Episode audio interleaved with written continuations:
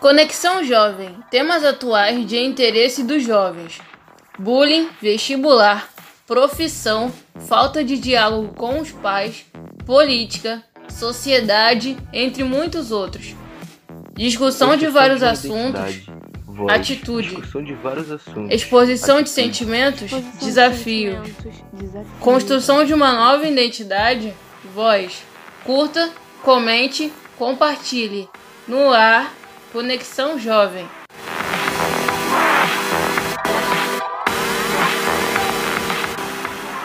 Oi, gente, meu nome é Natália, eu sou aluna do nono ano do Instituto Benjamin Constant. Eu tô aqui com a Márcia, que ela é estudante de pedagogia da faculdade do Centro Universitário São José. Estarei esse ano, ao término de junho, apresentando meu TCC de literatura surda. É, então o tema desse podcast, desse episódio, vai ser sobre falar um pouco sobre a literatura surda. Vamos às perguntas. Na sua opinião, o que é literatura surda? A literatura surda ela é desenvolvida especificamente para o surdo, porém, ela também dá participação aos ouvintes. Por quê? Porque ela pode ser feita por um surdo, tanto quanto pelo ouvinte.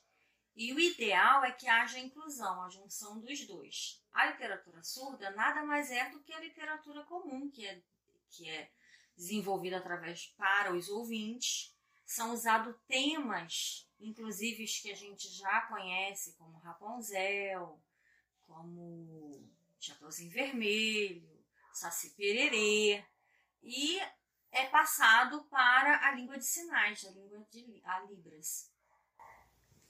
Hum, que legal. E qual foi a sua melhor experiência estudando sobre a literatura surda? foi algo assim que realmente veio me transformar, porque é você se colocar no lugar do outro, é entender primeiramente através do TCC como foi a trajetória, toda a trajetória que são de poucos anos, né, no, no acervo literário surdo, ele não é de muitos anos, né? Tanto é que se aproveitou literaturas de ouvintes para se é, fazer a literatura para o surdo, é, dando a oportunidade do surdo também poder viver as maravilhas que uma literatura pode proporcionar. Né? Então, foi pensando nisso que se desenvolveu para o surdo. E, e percebendo né, todo um trabalho que foi é, feito nesses basicamente dois anos que eu tenho trabalhado em cima de todo esse acervo, eu percebi quando, como é importante né, é, trabalhar, conhecer a comunidade, conhecer as características do surdo, conhecer o porquê que ele é surdo, conhecer que ele não é mudo, ele pode até ser emudecido, ele pode até ser mudo e surdo, mas é muito raro. Ele normalmente ele é surdo, ele não tendo condições de ser trabalhado, ele não vai emitir sons por conta dele não ouvir. Mas a partir do momento que ele é cuidado, trabalhado dentro da comunidade, dentro do lar, nas escolas, tendo a inclusão para ajudá-lo, ele vai conseguir né, trabalhar Libras, que é o que a gente vem é, de uma forma muito acirrada, né, buscar com que eles de fato conheçam a língua deles e desenvolvam isso no dia a dia, para que eles possam, inclusive, chegar até um doutorado, por que não? Nossa, verdade. Que interessante. E para você, qual foi a sua pior experiência estudando sobre a literatura surda? É, como para eu chegar na literatura surda, eu tive que passar a conhecer toda a trajetória do surdo. É muito triste a gente se deparar com a condição do surdo é, nos primórdios, né? Porque no passado eles eram negados, inclusive pela própria família. né? não se sabia como lidar com eles. Em algum tempo eles foram considerados berrações, eles eram escondidos da sociedade, eles não tinham direito de ir às escolas. E tudo isso é muito opressor, até chega a ser depressivo, né? Você vê como eram tratados seres humanos como eu e você, que simplesmente não têm o direito de, de viver em sociedade por conta do preconceito, por conta do, de não se desenvolver em estudos específicos para eles num tempo é, do primordial, é, nos primórdios, né? no caso isso foi mais no início. Hoje se tem, né, graças a, aos estudos desenvolvidos, uma tecnologia para poder abraçá-los, né, as comunidades que trabalham isso com muito afinco, com muito carinho, com muita dedicação e a família, algumas ainda são muito resistentes a Libras, não concordam, é, preferem levar para os fonoaudiólogos, preferem fazer os implantes, mas é, a grande maioria está é, tá sempre dentro de uma comunidade trabalhando. Então, a minha decepção, a minha tristeza foi ver é, como eles foram rejeitados há muito tempo até se chegar aos dias atuais. Nossa, complicado realmente. Mas que bom que isso mudou, né?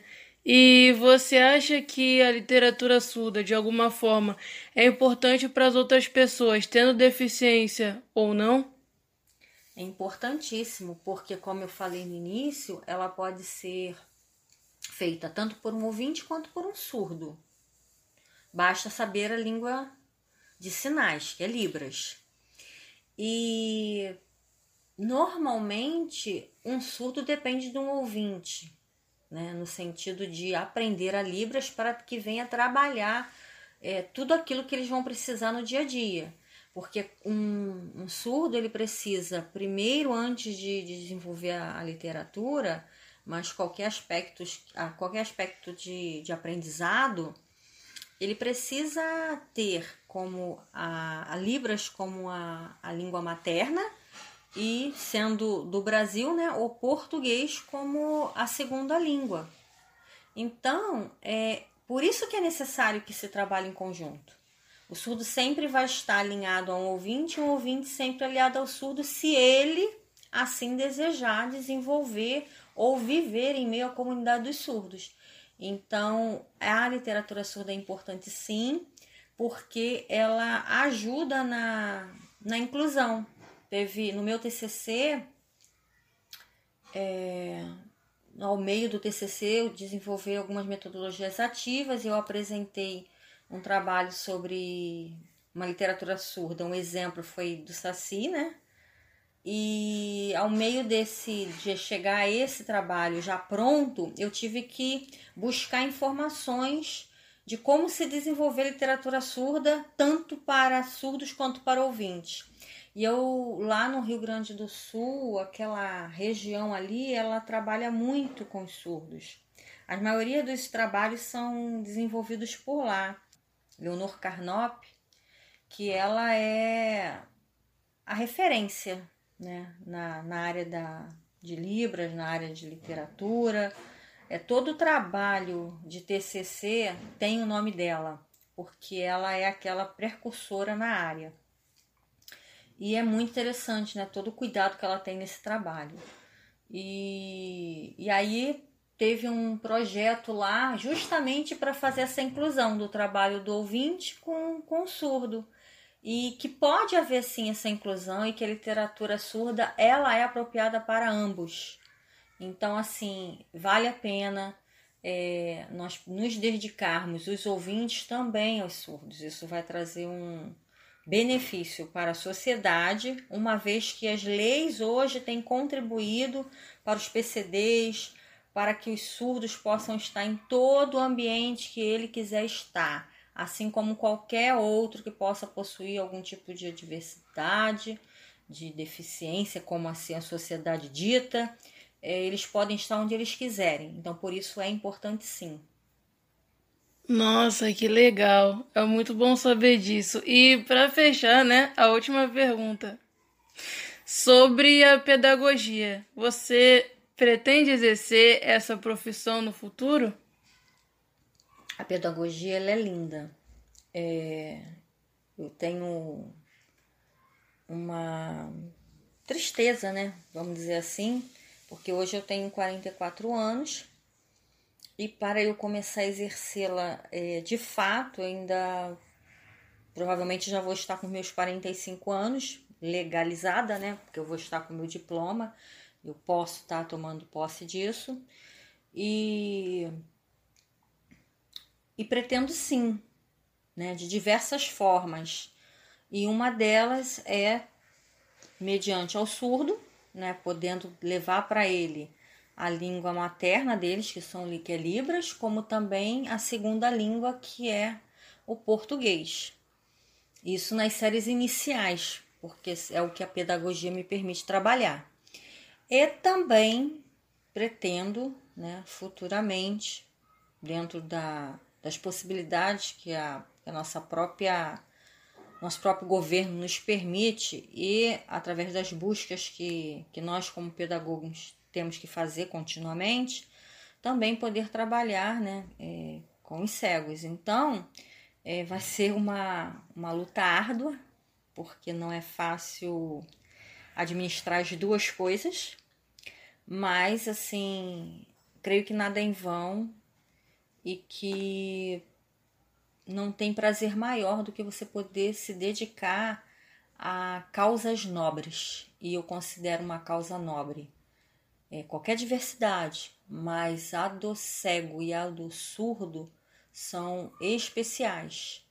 E só convivendo né, para poder conhecer e aprimorar o conhecimento dia a dia que a gente pode verificar quão especial é e quão necessário é que os pedagogos se formem também nessas áreas, né? Busquem se aprimorar com pós-graduação, com mestrado, doutorado nessas áreas, porque é, não é porque é cego, não é porque é surdo que não tem direito a viver tudo que a sociedade pode nos permitir viver. E eu creio, como nesse estudo do TCC eu observei várias, vários surdos que já são doutorandos em várias áreas, inclusive literatura surda, é, eu, como uma pedagoga, eu tenho um compromisso com a sociedade de formar novos doutorandos porque começam nas séries iniciais, todo um trabalho de desenvolvimento. Então é meu compromisso como pedagogo também me preocupar com os cegos e com os surdos em específico, porque eles fazem parte da sociedade. Eles votam, eles podem ter suas famílias, eles têm seus direitos e deveres. Então, como sociedade, como parte da sociedade, como é, responsável por formação das pessoas, em específico nas séries iniciais, é o meu compromisso. Então é isso que eu tenho a deixar para vocês. Eu tenho certeza que essa profissão ela ajuda muito tanto os surdos como os cegos e quanto outras pessoas com ou sem deficiência serem mais inseridos na sociedade. Então foi isso, Márcia. Muito obrigada por ter gravado esse podcast comigo e o assunto foi falando um pouco sobre a literatura surda. Em correção ao nome mencionado da Leonor Carnop, o nome correto, na verdade, é Lodenir Carnop. E obrigado a vocês que me escutaram. Eu sou Natália, aluna do nono ano do Instituto Benjamin Constant. Agradecemos a atenção de vocês. Obrigada e até o próximo episódio de Conexão Jovem.